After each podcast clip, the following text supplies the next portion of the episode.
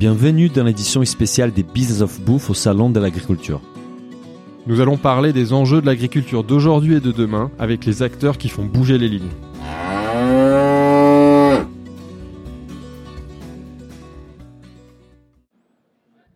Bonjour à tous, bienvenue dans ce nouvel épisode de Business of Bouffe euh, spécial au Salon de l'Agriculture. Alors je suis comme d'habitude accompagné de mon associé et fan du monde rural Daniel Coutinho. Bonjour Philibert. Et aujourd'hui c'est un épisode spécial dédié au circuit court. Alors nous sommes avec Stéphane Dargues de A deux pas d'Ussy et euh, Charles Guiriec euh, de Poiscaille. Bien dit. Bien là, désolé, vraiment c'est bon, bien prononcé, super, nickel. Bah, bonjour à tous. Bonjour, Bonjour. à tous les deux. Bonjour. Est-ce que je peux vous laisser justement vous présenter rapidement, présenter vos activités? Stéphane, tu commences. Ouais, Ouais, je Stéphane. commence. Donc Stéphane Dargues, moi je suis le dirigeant fondateur d'Adepa d'ici. Ouais. Donc nous Adepa d'ici, en fait, on permet aux producteurs locaux de à la fois promouvoir et proposer leurs produits en vente directe euh, au sein de marchés fermiers en fait indépendants qu'on implante au plein cœur de en plein cœur de la grande distribution. Ouais, Ah, d'accord. C'est comme un pop-up euh, au sein de- d'un supermarché en fait. Voilà, c'est ça. C'est-à-dire qu'on vient euh, on vient euh, permettre en fait aux, aux consommateurs de pouvoir avoir un accès direct aux producteurs Ouais, sous forme d'une concession indépendante. Donc c'est plus la, la, la grande surface qui achète qui, qui revend. On vient effectivement louer un espace euh, au sein même effectivement du grand magasin. Et les, et les grands magasins, ils sont ouverts à cette initiative-là parce qu'on met en concurrence euh, les, produits qui vendent de, de leur côté, non? Ouais, c'est intéressant. Il y a une forme de concurrence, mais il y a aussi une forme de de d'attractivité en fait supplémentaire pour le pour le pour le magasin. Donc aujourd'hui, le, le le premier va sortir dans un hypermarché des, euh, des Hauts-de-France avant la rentrée euh, à la rentrée prochaine. Aujourd'hui, c'est une première en France et en Europe euh, dans le monde de la de la grande distribution. Et, et tout approvisionné en local à chaque fois dans chaque supermarché, c'est un approvisionnement de, de producteurs de- d'un rayon assez proche du supermarché, c'est ça fait, on est venu fédérer en fait euh, à minima 70 producteurs sur une place de marché. On fonctionne uniquement en local avec une promesse de 80 km. Voilà, c'est Exception 80, d'accord. 80 à l'exception de, de certains produits qui, peuvent qui peuvent être d'origine régionale pour euh, apporter une plus grande diversité, mais de vraiment des produits d'exception. Euh, notamment, je pense, euh, voilà, dans notre région, à un berg qui se trouve euh, naturellement dans, dans, dans cette région et pas forcément sur la métropole lilloise. Donc circuit court et local. Et, et Charles, toi, c'est du circuit court mais poisson. Donc- Exactement. Donc, euh, Poiscaille, c'est la version marine du panier de légumes. Donc, on achète direct aux pêcheurs pour vendre aux consommateurs. On se dit frais, durable, éthique, comme tous les gens qui font du poisson dans la filière. Sauf que nous, derrière ces valeurs-là, il y a des critères objectifs. Euh, quand on parle de fraîcheur, c'est 48 heures entre la pêche à bord du bateau et la remise au consommateur, contre euh, quelques jours à Ah, plusieurs semaines. dans la 40, filière. 48 heures entre la pêche et la, la livraison. Ah. Exactement, le poisson qui est pêché aujourd'hui, là lundi, sera transporté mardi et livré mercredi. Puis tous les jours c'est différent, on distribue du mardi au samedi. Donc c'est du vrai direct, il y a aucun intermédiaire, passez pas par des criers. C'est, euh, on est le seul intermédiaire. ouais, vous êtes le seul intermédiaire. Un circuit court, court. euh, avec un seul intermédiaire. Et, euh, et donc pareil sur la durabilité, on travaille que avec des engins dits dormants, donc pas de chalut, pas de drague. Des bateaux de petite taille en pêche côtière euh, avec trois hommes à bord maximum. D'accord. Euh, voilà, donc on est sûr de la durabilité euh, convaincu. Et Et alors, vos, vos pêcheurs, ils se situent où en fait? Ils sont. On a un réseau de 80 pêcheurs donc qui sont en Méditerranée, en Atlantique, en Manche et même partout. jusque sur le lac Léman. ah, et on salue Eric Jacquier, le pêcheur du lac Léman que je connais bien à l'époque où j'avais Un des à premiers, l'époque de la maison de Savoie, le, premier pêcheur de douce à avoir travaillé avec Waskai. Ouais. Et donc en fait en fonction de la météo, ben on va remplir les casiers de la mer euh, avec euh, là où ça pêche. D'accord. Euh, par exemple, là, depuis octobre dernier, tous les pêcheurs de l'Atlantique avec la météo sont bloqués et ne sortent que un à quatre jours par mois. Ouais. Donc la Méditerranée nous sauve énormément pour avoir du poisson. On a un peu de coquille Saint-Jacques de plongée de Saint-Malo, Ouais. Euh, mais à part ça, de l'Atlantique, on n'a pas eu grand-chose cet hiver. Et votre plus gros marché, c'est quoi? C'est Paris aujourd'hui? On a 120 points relais en Île-de-France, tous les autres en région. D'accord. Euh, donc non, on est un peu partout en France maintenant. Donc euh, on, on a commencé à Paris, mais, euh, mais on se développe aussi euh, partout en Ile-de-France. C'est grâce à Chrono Fresh qu'on arrive à livrer Ah. Des commerces partenaires où les tu, gens. ouais, tu parles de point relais, c'est à la livraison, c'est quoi? C'est de la livraison à domicile, du point relais, ça, euh, tout est possible? L'essentiel du business, c'est 95% de nos clients, on va récupérer dans un commerce partenaire. Donc après s'être inscrit sur poiscaille.fr, on prend tous les semaines, tous les 15 jours ou tous les mois. Un peu comme sur une AMAP, en plus Ouais. flexible, parce qu'on peut décaler, on peut annuler son abonnement, on choisit sa fréquence. Donc c'est un point relais qui, qui est équipé en frigo, au frais. Voilà, rendez-vous dans un ouais. commerce partenaire. Alors c'est Ouais. souvent des épiceries, euh, moi je les appelle BioCool, euh, avec Ouais. euh, direct producteur, des, avec- des produits avec- vertueux, Avec de l'engagement. ouais. voilà, qui ont tout en général sauf le poisson. Et donc, euh, ce qu'on apporte en plus par rapport à une AMAP, c'est que on laisse la possibilité la veille de choisir le contenu de son casier. Ah donc ouais. à 19h, les réservations ouvrent, c'est un peu la foire d'empoigne. D'accord. Euh, premier arrivé, premier servi, mais on a, quelle que soit l'heure à laquelle on se connecte, entre 5 et 15 options pour remplir son casier de la mer. Ah super. Bon, Moi, moi, je, je- en fait, j'ai j'ai acheté une fois à Poiscaille et je suis allé récupérer à côté de chez moi dans un caviste. Et en plus, j'ai- j'ai j'ai fini par acheter une bouteille de vin. Donc le vin qui va voilà. forcément. ouais, C'est c'est de Ah, un bon plan pour essaie de faire faire. Et du coup, tous les deux, comment vous êtes arrivés au circuit court? Enfin, quel était le déclic? Pourquoi vous avez créé vos, vos startups respectives? Euh, Stéphane, peut-être? Oui, ben nous, en fait, nous on s'était rendu compte que le, il y a pas mal aujourd'hui d'initiatives en circuit court qui sont plutôt dédiées aux particuliers, Mhm. des initiatives en fait qui euh, qui complexifient quand même, qui apportent de la valeur ajoutée au producteur, mais qui complexifient euh, grandement son métier, hein, qui a la, avant tout de produire, et qui aujourd'hui finalement le producteur de devenir euh, vendeur, de devenir animateur, de devenir tran- transporteur, Bien donc sûr. un métier de plus en plus complexe pour qui plus est pour des volumes qui sont pas forcément toujours aussi conséquents qu'il le qu'il le souhaiterait. Ouais. Aujourd'hui, le, le, le circuit court, c'est moins de 10% de la si on si on si on enlève la partie viticole, c'est moins de 10% de la consommation alimentaire euh, française. Il y a une vraie nécessité pour eux et c'est là où on, on s'est dit tiens, il y a il y a il y a vraiment quelque chose à faire autant sur euh, sur le, le monde professionnel en général, parce que nous on intervient effectivement aussi sur le monde de la restauration, c'est-à-dire le, le scolaire, l'entreprise, mais aussi la, la, la grande distribution au sens large, c'est-à-dire Mhm. de, de l'artisan boucher effectivement à la grande distribution qui, porte aujourd'hui une partie des volumes euh, parce qu'elle représente encore trois quarts de nos achats alimentaires euh, en France. D'accord. Ce qui est intéressant dans votre modèle, c'est qu'en fait, on va on va parler des barrières au développement, mais souvent pour les circuits courts, c'est la partie logistique qui pose problème, qui a une difficulté à résoudre. Et dans votre cas, c'est quand même une, une, une solution qui est assez intéressante en fait, en s'installant au de- du- d'un grand magasin, vous enlevez un peu cette barrière-là. Oui, alors on l'enlève un peu, mais on l'en- on l'enlève pas encore totalement parce qu'il faut effectivement qu'on qu'on y réponde. Ouais. On y répond de, de différentes euh, manières. Euh, si le si l'agriculteur est en proximité immédiate du magasin et qu'il a le, le temps, les moyens et puis aussi la volonté, il peut effectivement livrer directement le magasin. Ou sinon, on a on a mis en place euh, avec un, un, un partenaire qui est spécialisé dans le transport euh, et la logistique de, de produits frais, Mhm. en fait des systèmes de, de massification de produits où les producteurs en fait vont ramener directement au plus près de chez eux sur sur un, un point donné, un point de collecte en Ouais. fait tout simplement. Ah. Et ensuite, c'est le transporteur qui massifie et directement qui Qui livre Qui amène, euh, Enfin, qui livre vos corners dans les grandes surfaces. voilà où euh, les euh, où l'ensemble des, des professionnels avec lesquels on travaille aujourd'hui. Super. Et, et Charles, toi, pourquoi tu t'es lancé dans les circuits courts Bah, moi, en fait, je suis juste un gros fan de pêche à la ligne depuis tout petit.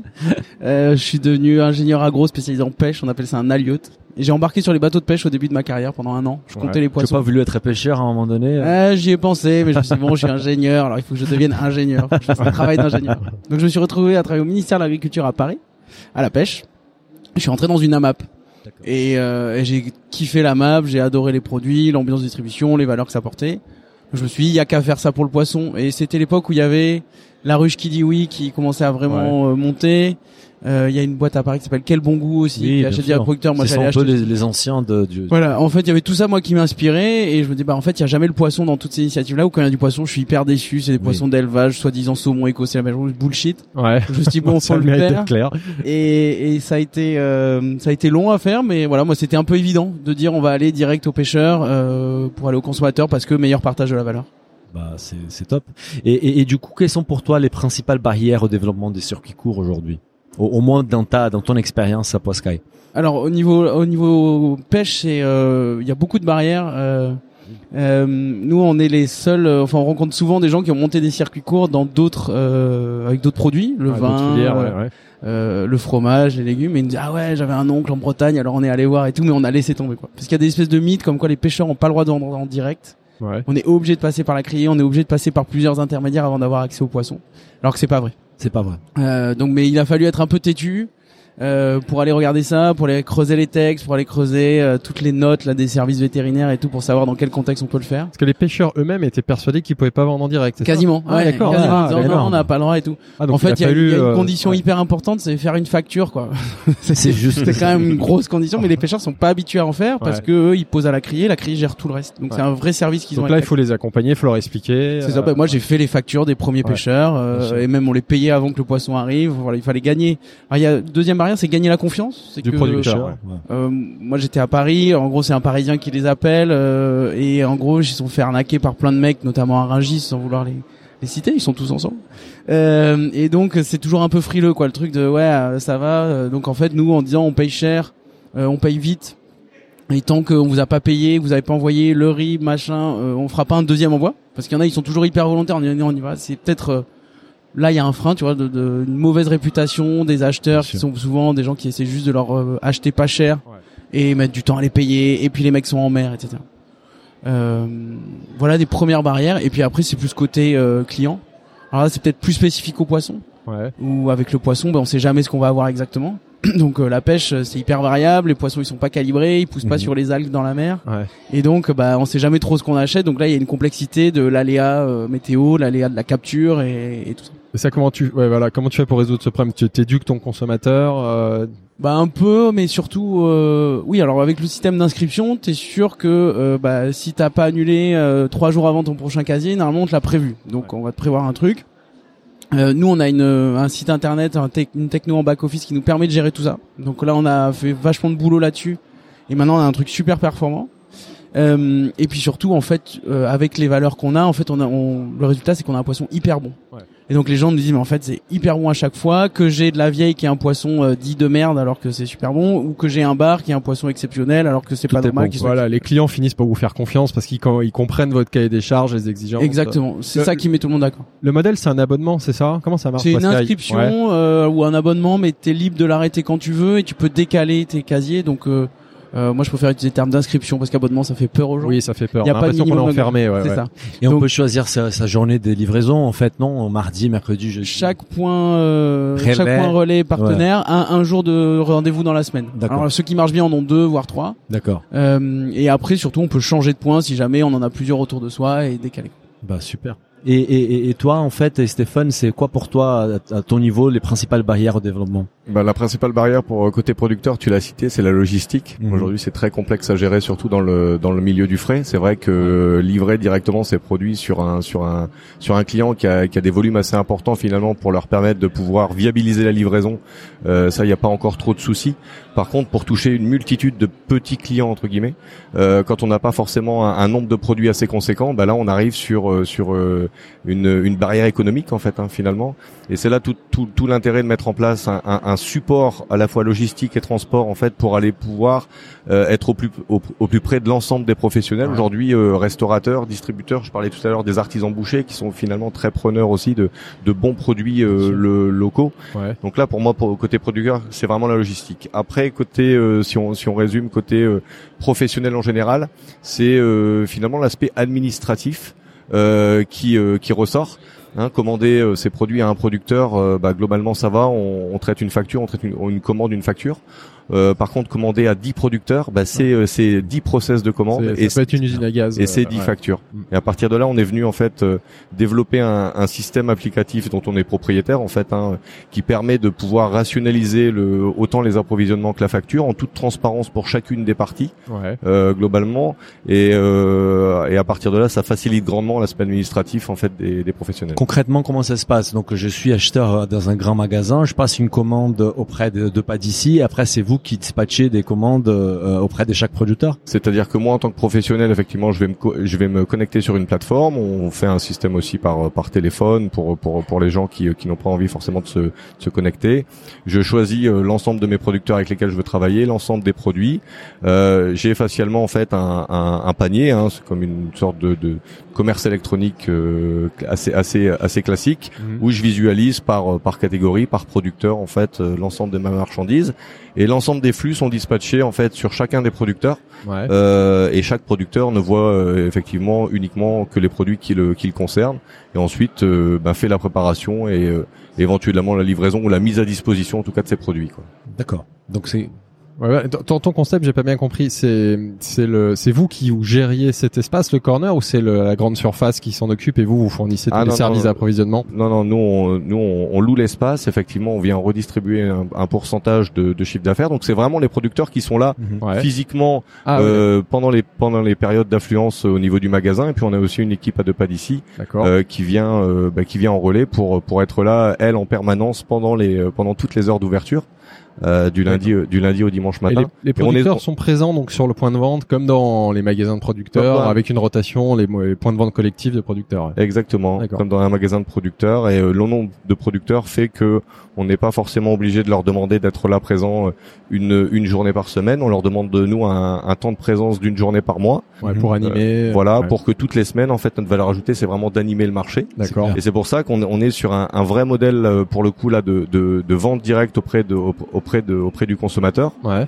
où euh, simplement il y a un pourcentage effectivement qui euh, de qui est redistribué à l'enseigne pour euh, Comme un loyer. simplement Un loyer, quoi. comme Voilà, un loyer ça. comme quand ouais. on a effectivement un magasin de producteurs on est obligé d'avoir du foncier on est obligé de Bien sûr. de là et à part que là il y a L'espace, c'est vraiment votre espace. C'est pas l'espace de, de Avec les flux de, du grammage. Et vous Voilà. bénéficiez du flux, euh, Donc du passage de l'enseigne. Donc c'est là où c'est intelligent. ouais. Ouais, c'est- c'est euh, au- au-delà d'être intelligent, ce qui est important, c'est que on a une maîtrise des prix. Euh, et c'est le producteur qui fixe son prix. Alors bien évidemment en bonne intelligence et puis euh, voilà en, Ouais, voilà. en cohérence Et- effectivement avec les prix de marché. Ouais. hein. Puis vous avez Euh, des coûts de structure vous-même. euh, et de toute façon le, Voilà. le loyer, les équipes. Et ce et qui est important, c'est vraiment le, le pilote reste le producteur, à la différence qui, qui peut le faire aujourd'hui en, en, en se fédérant avec d'autres producteurs, se mettant un peu en périphérie parfois des villes. On voit que ces initiatives-là, pour certaines, marchent très bien. Il y en a, il y en a beaucoup euh, malheureusement qui, euh, qui aujourd'hui finalement euh, vivotent ou ne marchent pas. Ouais, marchent ouais. pas forcément. Mhm. Euh, donc à partir de là, c'est vrai que l'attractivité euh, naturelle aujourd'hui d'un hypermarché, c'est des centaines de milliers de consommateurs, des millions de clair. consommateurs à qui on peut effectivement euh, euh, expliquer ou, ou réexpliquer les complexités ou la réalité en tout cas du monde agricole. Et au niveau prix, en fait, parce que du coup, je suppose que comme c'est l'agriculteur qui fixe son prix, et tant mieux, euh, pour les consommateurs, les, les, les produits issus euh, qu'ils vont retrouver au, dans votre stand, dans votre espace, il est un peu plus cher que celui trouvé en grande distribution. Mais je pense que c'est pas un frein pour les consommateurs, parce qu'ils cherchent quelque chose qui a une origine, euh, qui a une histoire.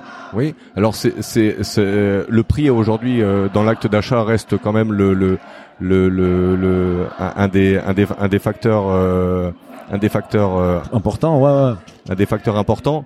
Euh, sur les fruits et légumes, euh, on n'est pas forcément beaucoup plus cher que le que le que la réalité du marché du fait de la vente directe. Ouais. Il est il est certain que sur des produits comme euh, la crèmerie, comme la charcuterie, comme la boucherie, on les les, les producteurs qui sont à taille humaine, hein, qui sont des exploitations familiales, euh, qui plus est qui travaillent bien, qui laissent le temps effectivement au au, au temps. Ouais. Euh, bah, on peut pas avoir forcément les mêmes prix que que le que les que les politiques, euh, les grandes marques nationales ou en tout cas les les, euh, les éléments plus industriels et à partir de là effectivement on a on a un on a un niveau de prix qui est un peu plus euh, qui est un peu plus conséquent sur ces produits là Bien sûr. mais c'est pas forcément général sur l'ensemble de la gamme Ok, Très parfait. clair. Moi, j'avais une question pour Charles de Poiscaille. Quelle était la réaction justement des, des intermédiaires, donc tous ces gens que tu court-circuites, les criers, les grossistes, tu parlais de Ringis tout à l'heure, comment ils réagissent face à ton offre euh, Alors euh, crier, on essaye nous de d'y rentrer parce qu'ils offrent un service, mais ils laissent pas forcément la capacité de fixer un prix avec le producteur. Ouais. Il y en a certaines qui nous accueillent hyper bien, notamment Arcachon, Port-la-Nouvelle,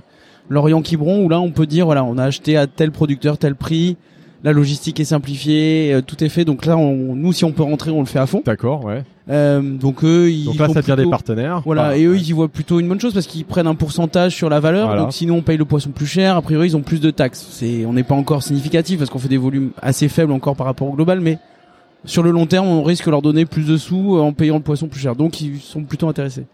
Euh, les marailleurs, il y en a qui commencent à râler et qui disent donc les marailleurs ceux qui achètent à la criée le poisson Ouais. aux enchères, qui disent euh, à cause de Poiscaille, euh, on nous a piqué nos rougets euh, parce que voilà tel pêcheur avait fait des rougets, il y a que lui aujourd'hui qui en avait fait, donc on a, il avait une caisse de rougets, le mec en a pas pu en avoir. Parce qu'il est- vous les a réservés pour vous. euh. Voilà, euh, moi je me suis retrouvé une fois, c'était assez marrant, une- en, en, en enchère en, en live à Arcachon, euh, on avait dit euh, prix de départ de la Bonnie de 5 euros alors qu'elle se vendait 1 euro, donc les mecs ont halluciné quand Ouais. ils ont vu le prix de départ. Normalement c'est fixé en fonction. Donc là, tu te fais pas des potes à ce moment-là. ouais. Là, eux, c'est pas trop nos potes, même si ça pourrait devenir des gens qui nous font un service, peut-être pour Ouais, euh, trier sûr. le poisson, l'emballer, etc. Donc, euh, euh, ouais, on fait un peu parler de nous. Et Ils ont jamais été euh, menaçants.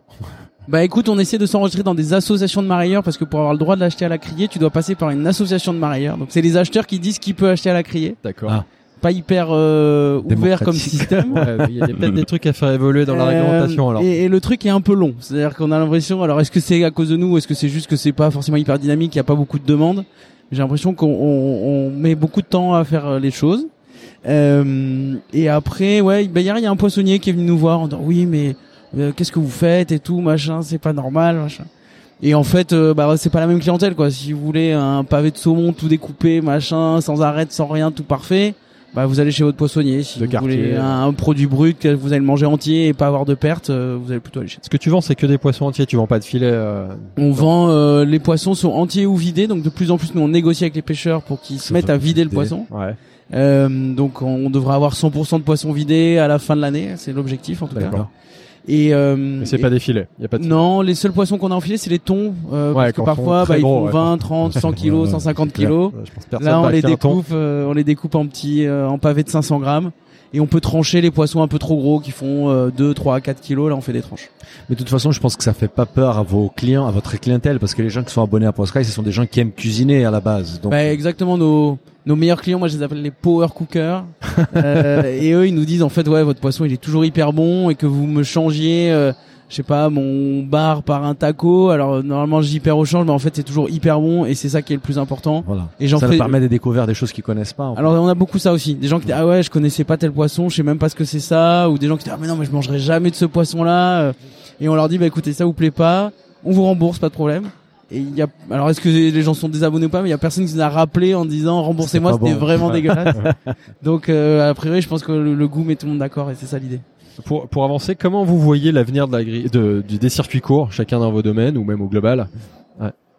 Bah, l'avenir des circuits courts, pour moi, je le vois, euh, je le vois plutôt de bonne manière. On, on le voit notamment avec les plus jeunes générations. hein. L'avenir est en marche, euh, clairement. Il faut qu'il y ait un maximum de de- d'initiatives qui se créent encore. Comme euh, aujourd'hui, je pense que l'agtech en général euh, en France, euh, voilà, se, se développe, se développe beaucoup. Ouais, on en voit beaucoup et encore en particulier au salon de l'agriculture, on voit beaucoup beaucoup de choses qui se Voilà. développent dans, ce, dans cette filière là. dans cette filière et notamment sur les circuits courts. euh, Il y a, il y a une consommation. euh, je pense que les gens ont commencé à prendre conscience euh, de la de la de la nécessité d'avoir une consommation finalement plus plus saine, plus responsable, euh, effectivement plus plus locale aussi euh, quand on le peut. Euh, voilà, je pense qu'il y, a un- il y a un bel avenir en tout cas euh, devant nous euh, aujourd'hui. Mais toi Charles? Ouais, moi je crois que ça va ça va exploser. Enfin je déjà on est sur une tendance qui je pense est assez forte. Enfin, Ouais. Euh, Tu sens déjà dans ton activité, tu vois une, Ouais, une bah, hausse, euh, nous, euh, même à la pêche, on voit il commence à avoir euh, des initiatives. Euh, donc il y a des, il y a une asso qui s'appelle Pleine Mer qui a recensé tous les circuits courts, enfin les ventes directes euh, au cul du bateau en France. Ouais. Donc ils ont fait le tour des ports et ils ont fait une carte sur sur leur site. On peut aller retrouver où est-ce qu'il y a des pêcheurs qui vendent en direct. Euh, moi, je, me- je me demande si euh, même Poiscaille va pas disparaître un jour. On va devenir un prestataire pour ces gens-là, pour qu'ils puissent vendre en direct euh, plus euh, euh, plus facilement. D'accord. Ouais. Euh, mais ce serait très bien parce que tant que les pêcheurs euh, gagnent plus d'argent, oui, euh, c'est l'idée. Aujourd'hui, vous vendez aussi à la restauration. ou Vous êtes que sur les consommateurs. On l'a fait jusqu'au début de l'année dernière où j'ai divorcé de mon ancien associé D'accord. et lui est sorti avec le, le, le, le business resto. D'accord. B2B. Donc euh, voilà, c'est on ne fait plus la restauration. Je pense pas qu'on y revienne. euh, la restauration est super aléatoire et nous nos pêches sont très aléatoires. Donc on arrive rarement à concilier euh, euh, les exigences euh, de calibre d'espèces qui sont en fait euh, plus complexes que la saison comme euh, font beaucoup de restos. Mhm. Une saison de navet, ça dure plusieurs mois et toutes les semaines, on est sûr d'en avoir. Alors qu'une saison de macro, ben, en plein janvier, on peut en avoir, mais aussi on peut en avoir en plein juillet. Euh, et donc ça, ça matche pas forcément. euh. Donc finalement le particulier est beaucoup plus souple et beaucoup plus ouvert que le professionnel dans la restauration. Mais il a pas les mêmes contraintes. C'est ça. Et puis tout le monde veut servir les restos. Je sais pas pourquoi tout le monde est omnubilé par l'idée de servir les Ouais, c'est restos. C'est- plus, plus gros volumes. C'est peut-être une espèce de euh, fierté de ouais. dire je vends à tel resto, machin et tout, mais tout le monde se fait payer euh, longuement. Ouais, euh, quatre, quatre mois après. il y en a qui font faillite. Enfin, voilà, nous c'est un peu plus dilué. Bah Toi, oui, t'es fier, t'es fier de ton positionnement B2C, euh, c'est bien. Ouais, et puis je crois, euh, nous c'est l'expérience. hein, on a commencé avec les deux business, et puis euh, celui, euh, celui du particulier, il est monté euh, plutôt exponentiel. Celui des restos, il était plutôt stagnant. Ah, Je pense qu'on arriverait à trouver des solutions si on arrivait à hacker euh, les, les, les fréquentations Google pour dire ah t'as eu des clients donc tu dois plus avoir de poissons donc je t'en prévois d'avance. Mais voilà, je pense qu'il y a un bordel euh, Ouais. monstre. On s'y attaquera peut-être un jour, mais pas Ouais, c'est pas la priorité. Vous faites quel volume aujourd'hui euh, en termes de poissons euh, Combien de, je sais pas de. On a donc euh, 4000 abonnés aujourd'hui. Euh, ça nous fait passer à peu près euh, 3 tonnes de poissons par tonnes. semaine. De poissons, coquillages, crustacés par semaine. D'accord. Ça, ça, commence à être euh, un volume considérable. quoi. C'est bien, ouais. Super. Bien. Et toi, du coup, Stéphane, en termes d'activité aujourd'hui, il y a déjà des, tu disais tout à l'heure, il y a déjà des points de vente, enfin des corners qui existent, c'est ça Non, Il y a non, non, combien on, va, on- encore. on, va faire effectivement le premier marché fermier là avant la rentrée euh, prochaine. Ouais, donc c'est Euh, par contre, nous, on a démarré notre activité euh, c'est récent. opérationnellement en janvier euh, 2019, donc ça fait un petit peu plus, un petit peu plus d'un an. Aujourd'hui, c'est euh, c'est un peu plus de 20 clients qui sont euh, qui euh, qui commandent à nos producteurs de manière récurrente. Euh, ça fait un chiffre d'affaires pour nos producteurs sur un peu plus d'un an qui est de 220 000 euros de de de, de CA. Donc euh, ça, ça commence en tout cas, voilà, à à porter euh, à porter ses fruits quoi. Et c'est pas encore des corners. Comment ça marche ça C'est? la non, non. B2B, ouais. Voilà, C'est du nous, B2B. Ok, Voilà, nous c'est effectivement en, en permettant aux, aux producteurs de travailler de plus en plus avec la grande distribution, qui effectivement aujourd'hui a les flux, qu'on a compris qu'il fallait vraiment aller beaucoup plus loin et à partir de là euh, installer physiquement les, les- un les- espace dédié. euh, voilà, D'accord. physiquement les producteurs. Et qu'est-ce que vous attendez du salon de l'agriculture en fait? Pourquoi vous êtes là? Quels sont les, les principaux objectifs de cette présence? Euh, déjà, on est là parce qu'on est asso- on est dans l'assaut la ferme digitale. Ah bah voilà, vous êtes donc au, au pavillon 4 C'est ça. dans les stands de la ferme digitale. C'est ça, c'est euh, 30, euh, un peu plus de 30 startups qui se sont réunies dans l'AgTech. Et euh, une des conditions de l'adhésion, c'est de venir au salon. Et en plus, euh, on arrive à avoir euh, un accès au salon à pas cher. C'est-à-dire qu'on on va payer, ça va nous coûter 3000 euros, je crois, le stand. Par, alors que- Paris Startup. par euh, startup, ouais, ouais. ouais. Alors qu'un tout petit corner va coûter euh, 10 ou 15 000. Ouais, de- Et, et, et il envoie là le, le- votre euh, le, Oui, le Ouais, bah, on a à un la- des plus il est gros- je Ah crois ouais, qu'on a- beau. Hein. Je crois qu'on a un des plus gros stands. euh, Et Parmi du- les plus beaux, je Il y dirais. a un des plus beaux, on peut le dire. Ouais, bravo la, bravo la ferme digitale. Et, euh, Florian Breton qu'on a qu'on a eu la chance d'avoir en invité dans le podcast. Et donc au final, euh, bah nous, il- là, on l'a fait l'année dernière. On a déjà eu quelques abonnés sur le, sur le, en, en rencontrant des gens comme ça, des visiteurs. Ouais, donc tu Et puis en des fait, euh, c'est de la presse surtout.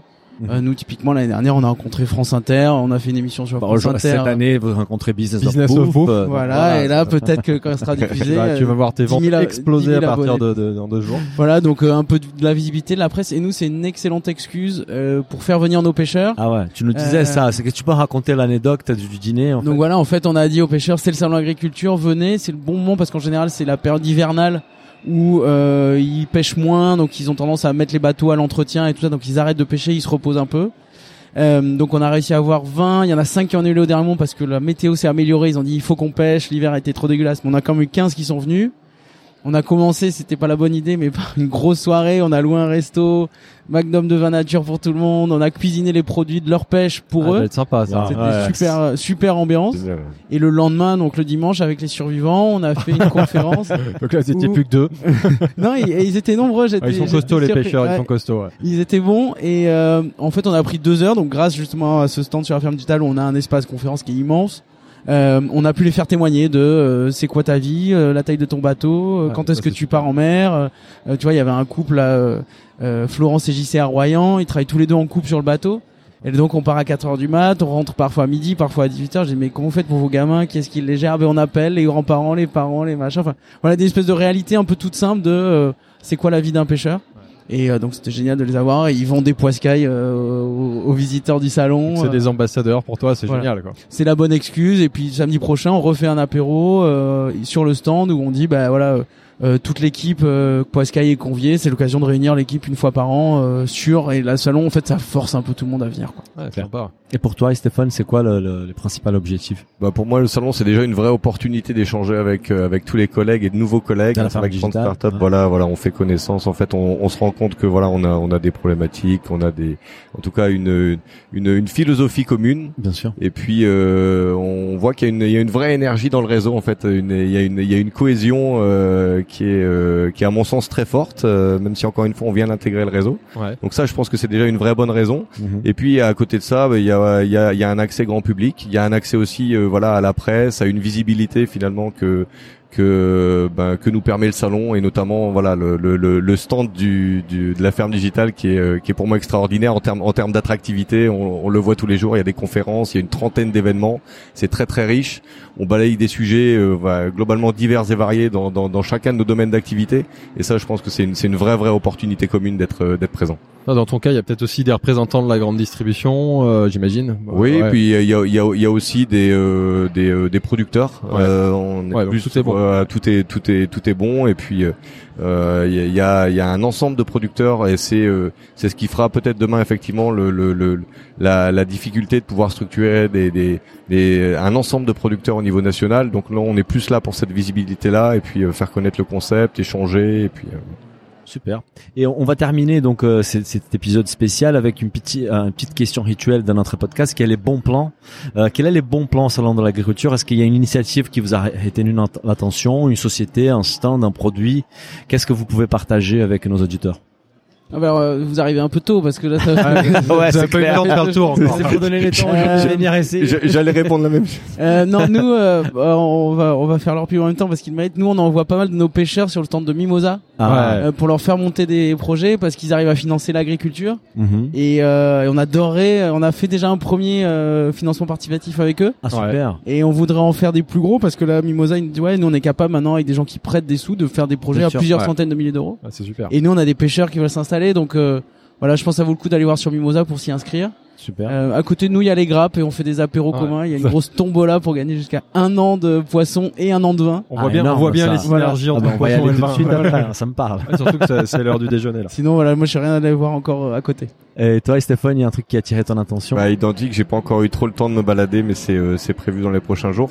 Euh, un bon plan, je pense que tous les ans il y a le il y a le concours euh, général agricole qui se qui se passe avec euh, tout un ensemble de de bons produits et de bons producteurs qui proposent leurs produits.